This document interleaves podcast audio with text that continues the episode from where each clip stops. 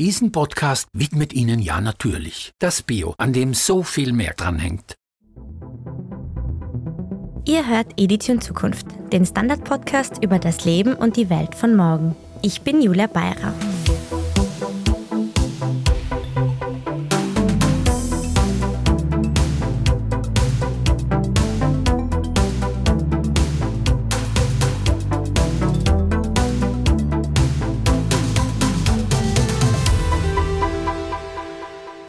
ÖsterreicherInnen arbeiten nach wie vor darauf hin, ein Stück Land zu besitzen. Das eigene Haus ist für viele ein Lebenstraum.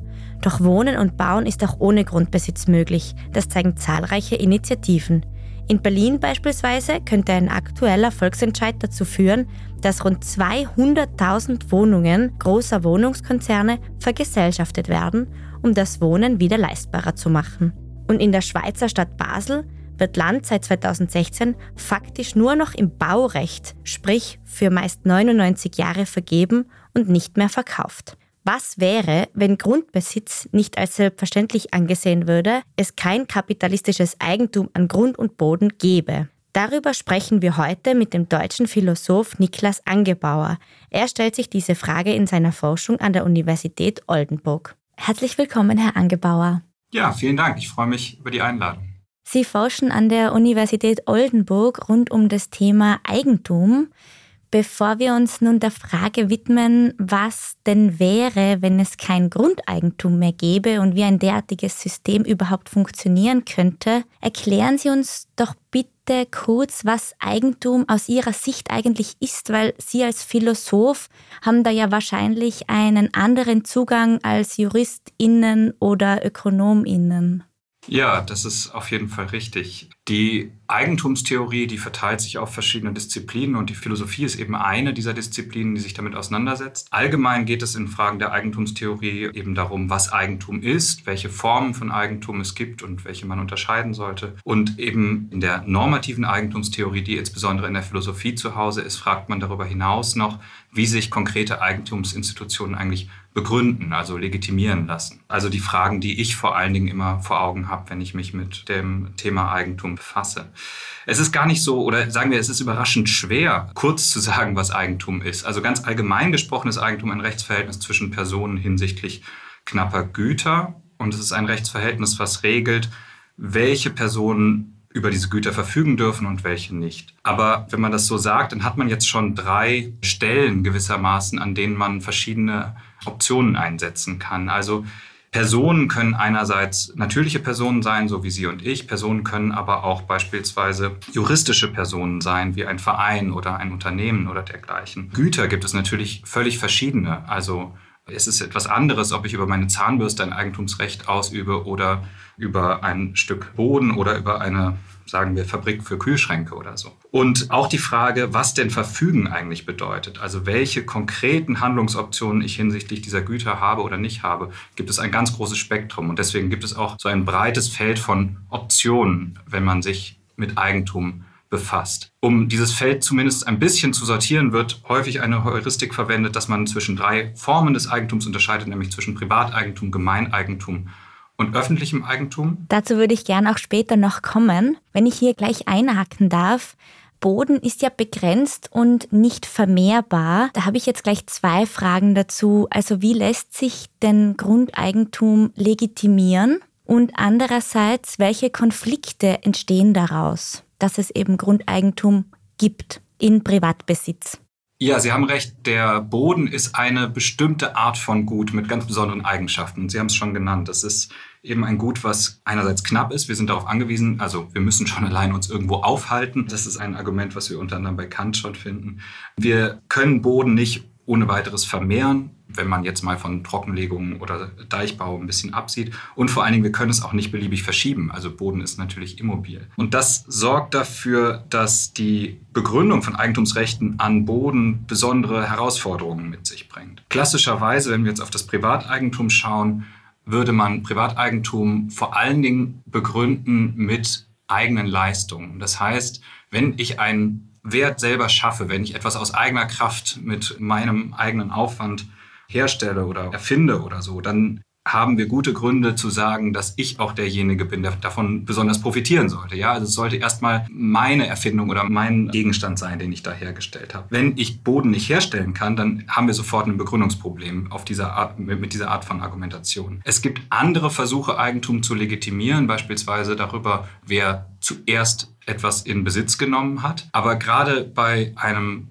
Gut wie dem Boden ist es gleichzeitig sehr schwierig, darüber starke Eigentumsrechte zu begründen, einfach weil es die zuerst gekommenen und auch die früheren Generationen beispielsweise ganz signifikant besser stellt gegenüber später kommenden und sofort Gerechtigkeitsprobleme auftreten und Regelungsbedarf besteht. Deswegen ist die Begründung auch über den Erstbesitz beim Boden sehr schwierig. Mhm. Und welche Konflikte können jetzt durch dieses Grundeigentum im Privatbesitz entstehen? Ja, also ich würde sagen, wir sehen vor allem zwei Konflikte in der Gegenwart sehr stark. Allgemein geht es immer in irgendeiner Form um Nutzungskonflikte, also darum, was da passiert oder nicht passiert. In urbanen Regionen, also innerhalb von Städten, ist der Hauptkonflikt natürlich der Kampf um bezahlbaren Wohnraum, der sehr stark zusammenhängt mit dem Eigentum an Grund und Boden. Da werden wir sicher auch noch ausführlicher darüber sprechen. Auf dem Land beispielsweise gibt es aber natürlich auch Konflikte, da insbesondere hinsichtlich der Frage, inwiefern Böden eigentlich für Landwirtschaft zur Verfügung stehen. Also ganz konkret, wenn ich morgen entscheiden würde, dass ich mit der Akademie brechen möchte und gerne Demeter-Landwirt werden würde, dann hätte ich ein Riesenproblem, weil ich wenn ich nicht schon über großes Vermögen verfüge, nicht an Land kommen würde, selbst wenn ich gute Ideen und tolle Konzepte hätte, einfach weil es so teuer ist, dass ich wahrscheinlich mit den Krediten, die ich aufnehmen müsste, um dieses Land zu kaufen, niemals wieder irgendwie in einem grünen Bereich kommen würde, egal wie doll ich mich anstrenge. Das heißt, das würde ich sagen, sind so die beiden Hauptprobleme. Ich selber forsche nicht so stark zu den Konflikten auf dem Land, sondern mehr zu der Frage des bezahlbaren Wohnens. Dazu kommen wir dann später noch ausführlicher. Wichtig ist jetzt auch zu betonen, dass es, wie Sie schon gesagt haben, verschiedene Formen von Eigentum gibt, nämlich Privateigentum, gemeinschaftliches Eigentum und staatliches, sprich allgemeines Eigentum. Das muss man unterscheiden. Wir sprechen heute über privates Eigentum, und zwar privates Grundeigentum. Und ich frage jetzt einfach einmal gerade heraus, können Sie sich eine Welt vorstellen, in der es kein privates Grundeigentum gibt? Ich frage auch mit dem Hintergrund, weil Sie ja einen wissenschaftlichen Text geschrieben haben, dessen Titel lautet, kein Eigentum ist auch keine Lösung. Was ist denn eine Lösung? Oh, das ja jetzt mehrere Fragen auf einmal. Also ich fange mal an mit der Frage, ob ich mir vorstellen könnte, eine Welt, in der es kein Privateigentum an Boden gibt. Und da würde ich jetzt sagen, erstmal als Philosoph sind wir ja, oder in der Philosophie sind wir viel dabei, Gedankenexperimente durchzuführen und Prinzipiell vorstellbar wäre das schon. Also es ist, ich würde sagen, es ist kein Widerspruch im Denken oder so, der sich da auftut. Die Distanz zu der Welt, in der wir leben, wäre aber eben relativ groß. Wenn man aber jetzt in Betracht nimmt, was ich eingangs gesagt habe, nämlich dass Eigentum sowieso immer schon ein ganzes Spektrum von Möglichkeiten meint und auch Privateigentum zwar einen gewissen Idealtyp darstellt, aber auch hier wieder ein ganzes Spektrum von Möglichkeiten besteht, dann würde ich sagen, müsste man die Frage noch weiter differenzieren. Also kann ich mir eine Welt ohne kapitalistisches Privateigentum an Grund und Boden, so wie wir es heute kennen, vorstellen, dann würde ich sagen, ja, auf jeden Fall. Und das wäre eine Welt, die auch denkbar und möglich wäre. Möglicherweise könnte es immer noch gewisse Formen von Privateigentum geben, aber gewisse andere Formen eben nicht. Vielleicht können wir da gleich noch genauer hingucken. Also um schon mal ein bisschen was zu sagen, zum Beispiel Spekulation oder die Privatisierung von Bodenrenten beispielsweise könnte man vielleicht ausschließen, aber gleichzeitig weiterhin ermöglichen, dass es Privateigentum an Boden geben könnte für Menschen, die diesen Boden selber nutzen beispielsweise und so weiter. Da gibt es, wie gesagt, ein komplexes Spektrum von Möglichkeiten. Man kann sich natürlich auch noch radikalere Modelle denken, beispielsweise, dass alles Eigentum verstaatlicht wird, also alles Grundeigentum.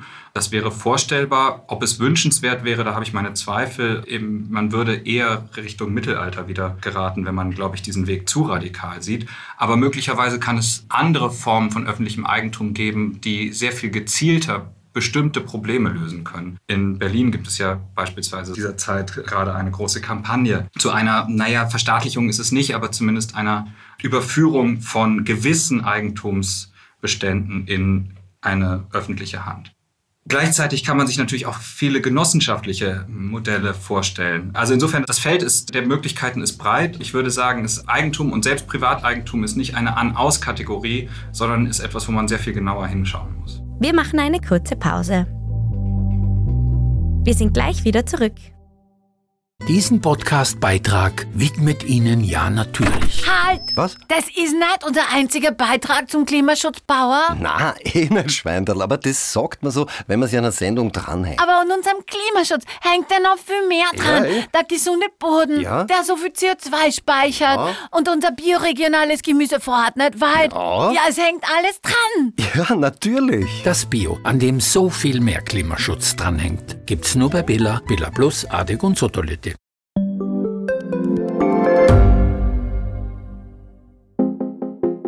Eine offene Beziehung. Wie funktioniert das? Und wie sieht eigentlich die Arbeit einer Domina aus? Was erlebt ein Arzt in einer Eifersuchtsklinik? Ich bin Nadja Kupser. Und ich bin Kevin Recher. Wir führen ehrliche Gespräche über Liebe und Sex. Beziehungsweise ist kein Thema tabu.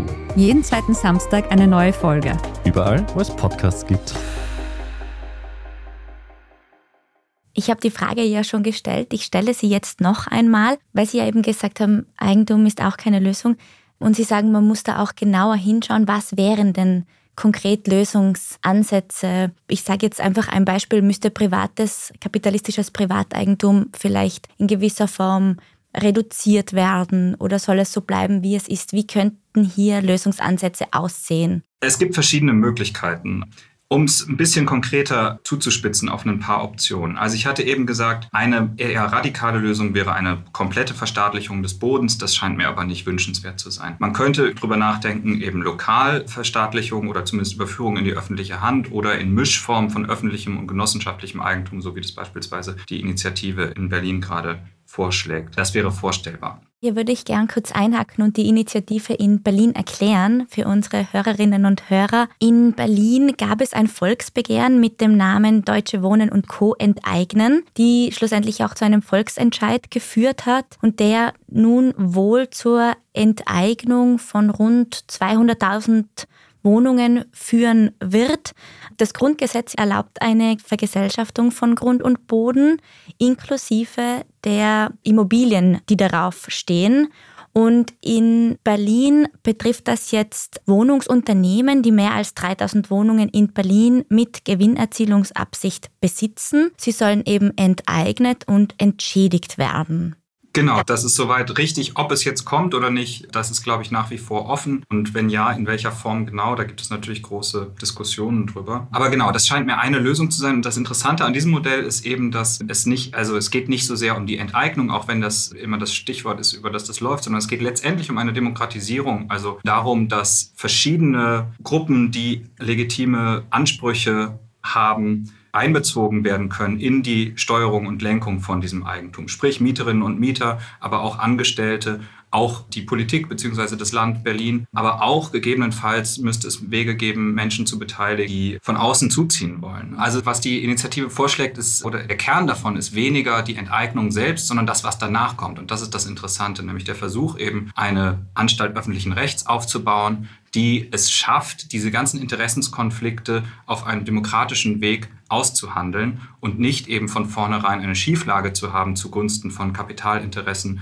und der Extraktion von Vermögen. Neben diesem Modell, was ich eben genannt habe, wir gehen jetzt so ein bisschen die Optionen durch, gibt es verschiedene Vorschläge, die dann funktionieren, wenn es bereits öffentliches Eigentum gibt. Also die konkrete Frage ist dann, wenn es öffentliches Eigentum an Grund und Boden schon gibt, wie kann man es ausgestalten auf eine Weise, dass die Privatnützigkeit gewahrt bleibt oder dass Private auch ihre Interessen sinnvoll einbringen können. Eine Möglichkeit ist eben die Erbpacht oder ich glaube, in Österreich spricht man vom Baurecht gegen einen Zins oder so. Die Erbpacht funktioniert so, dass eben die Kommune oder die öffentliche Hand Eigentum behält am Grund und Boden, aber die Nutzung für einen langen Zeitraum verpachtet, also beispielsweise für 99 Jahre. Und die, das Nutzungsrecht beinhaltet dann eben auch beispielsweise das Grundstück zu bebauen. Das hat den Vorteil, dass, also für die Öffentlichkeit hat es den Vorteil, dass Wertsteigerungen dauerhaft überführt werden wieder in öffentliche Hand. Also wenn der Wert des Bodens steigt, dann ist über die Zinszahlung sichergestellt, dass diese Wertsteigerungen auch wieder der Öffentlichkeit zur Verfügung gestellt werden können.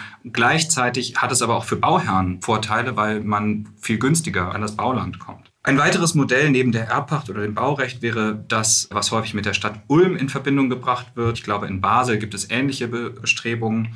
Da geht es vor allem darum, dass vorausschauende Planung und Regulation eingesetzt wird, möglicherweise zusätzlich zur Erbpacht bzw. zum Baurecht, um sicherzustellen, dass ein Boden gemeinnützig genutzt wird. Das kann durch Rückkaufrechte der Stadt ermöglicht werden. Das kann dadurch ermöglicht werden, dass Bauland nur dann ausgewiesen wird, wenn es sich um öffentliches Land handelt, was dann verkauft oder eben als Baurecht vergeben werden kann, wodurch sichergestellt wird, dass eben die Planungs-, die Wertsteigerungen, die dadurch entstehen, dass aus beispielsweise einem Acker Bauland wird, dass die der Öffentlichkeit zugutekommen. Denn die Öffentlichkeit schafft diesen Wert ja auch durch die öffentliche Planung, durch die öffentliche Hand. Das sind jetzt zwei Modelle, die funktionieren, wenn es bereits öffentliches Eigentum an Boden gibt. Aber die Situation in vielen Kommunen und in vielen Ländern ist ja eine andere. Das ist ja eine Situation, in der gerade, wenn es mal öffentliche Liegenschaften gab, die privatisiert wurden, verkauft wurden zur Sanierung der Haushalte. Die Frage ist, wie man damit umgehen kann. Die Enteignungslösung ist eben eine radikale Antwort, die man auf diese Frage geben kann oder Vergesellschaftung sollte man genauer sagen. Aber es gibt natürlich auch andere Möglichkeiten und ich finde, eine besonders attraktive Möglichkeit hat der amerikanische Ökonom Henry George ins Spiel gebracht. Genau, darauf hätte er jetzt auch meine nächste Frage abgezielt. Henry George, ein US-amerikanischer Ökonom, hat ja die Theorie geprägt, dass es für einen funktionierenden Staat bzw. für dessen finanzielles Haushaltsbudget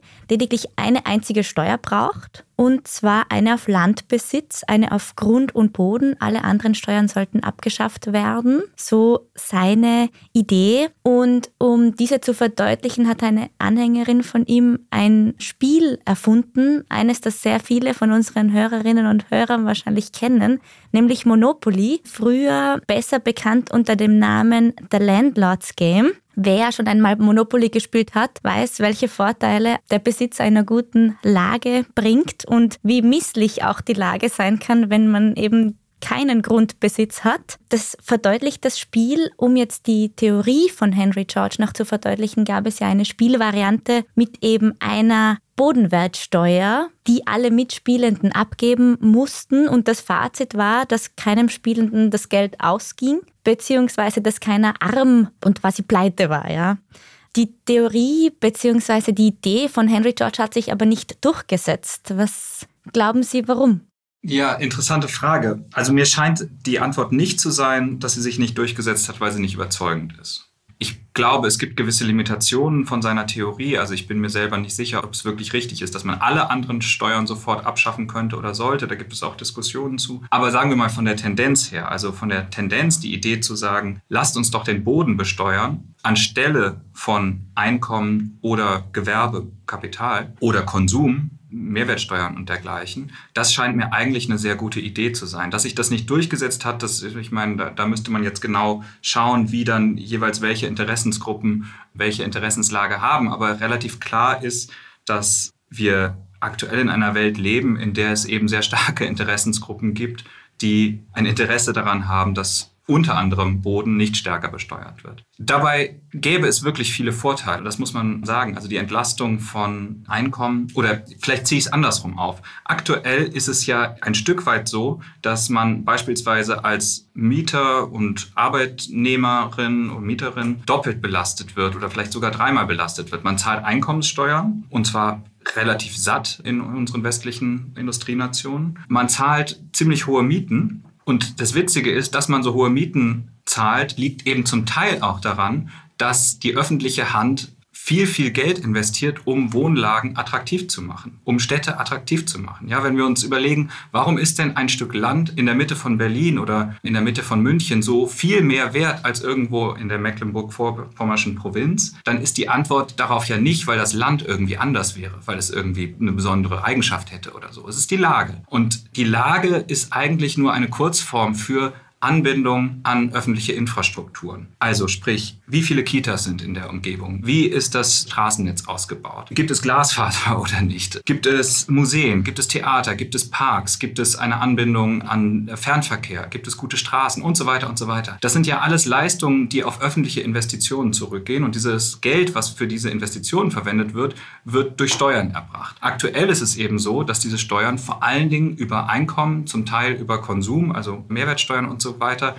und zu einem kleineren Teil über Gewerbesteuern aufgebracht werden. Das heißt, unsere Mieterin zahlt jetzt eine hohe Miete und eine hohe Einkommenssteuer und zum Teil zahlt sie eine hohe Miete, weil sie eine hohe Einkommenssteuer zahlt, weil das Geld eben umverteilt wird und dann aber eben letztendlich von den Eigentümern von Grundstücken in guten Lagen privatisiert werden kann. Und das führt dazu, dass man sagen kann, dass eigentlich gerade diejenigen, die sagen, Leistung muss sich lohnen, Meritokratie ist das, was wir brauchen, Eigentum heißt Freiheit und Freiheit darf mir niemand wegnehmen und so weiter, dass gerade Menschen, die solche Argumente machen, eigentlich sehr gute Gründe hätten, den Boden stärker zu besteuern und im Gegenzug eben beispielsweise Leistung, Einkommen weniger stark zu besteuern. Warum es jetzt nicht in der westlichen Tradition dazu gekommen ist, das ist eine komplizierte Frage, aber es gibt ja durchaus Beispiele, also es gibt Phasen, in denen es solche Steuern gab, es gibt auch international Beispiele, zum Beispiel in Singapur oder so, wo es solche sehr erfolgreichen Experimente in diese Richtung gibt. Also ich denke, das ist auf jeden Fall ein Modell, was Zukunft hat und über das mehr gesprochen werden müsste.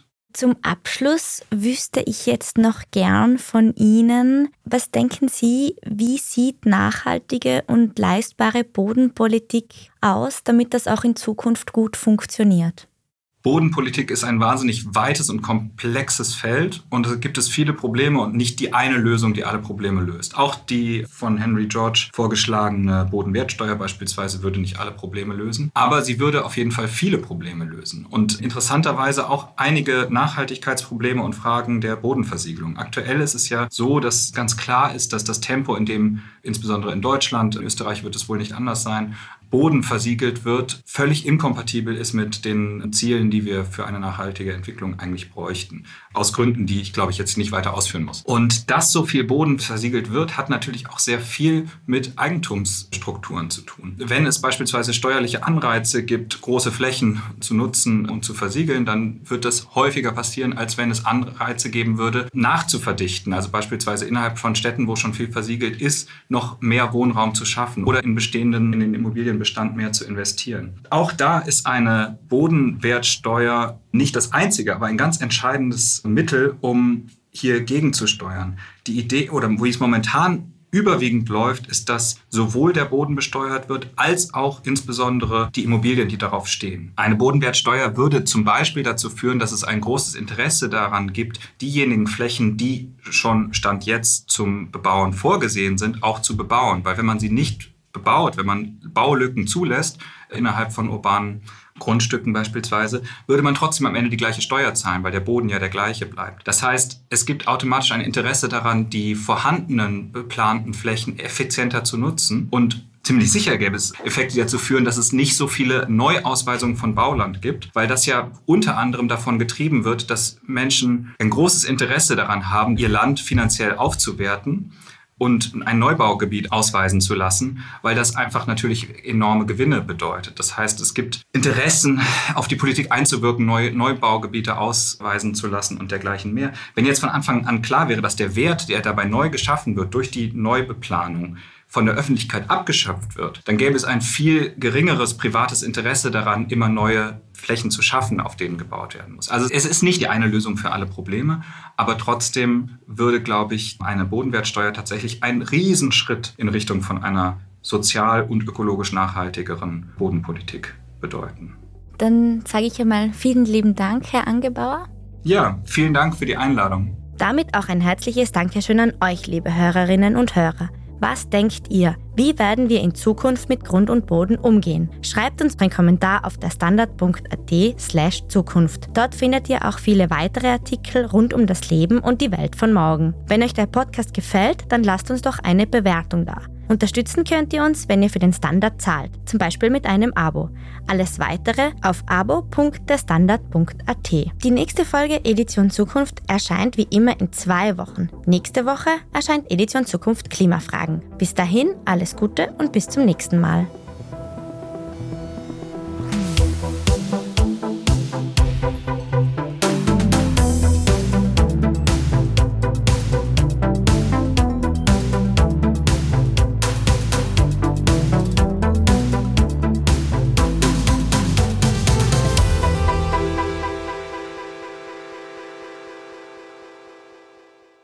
Wir als Arbeiterkammer fördern Digitalisierungsprojekte, damit alle etwas von den Vorteilen der Digitalisierung haben und niemand zurückgelassen wird. Mit dem DigiWinner und dem Bildungsgutschein mit DigiBonus fördert die Arbeiterkammer deine Fortbildung im Bereich Digitalisierung. Hol dir jetzt deine Förderung und sei ganz vorne mit dabei bei der Gestaltung des digitalen Wandels.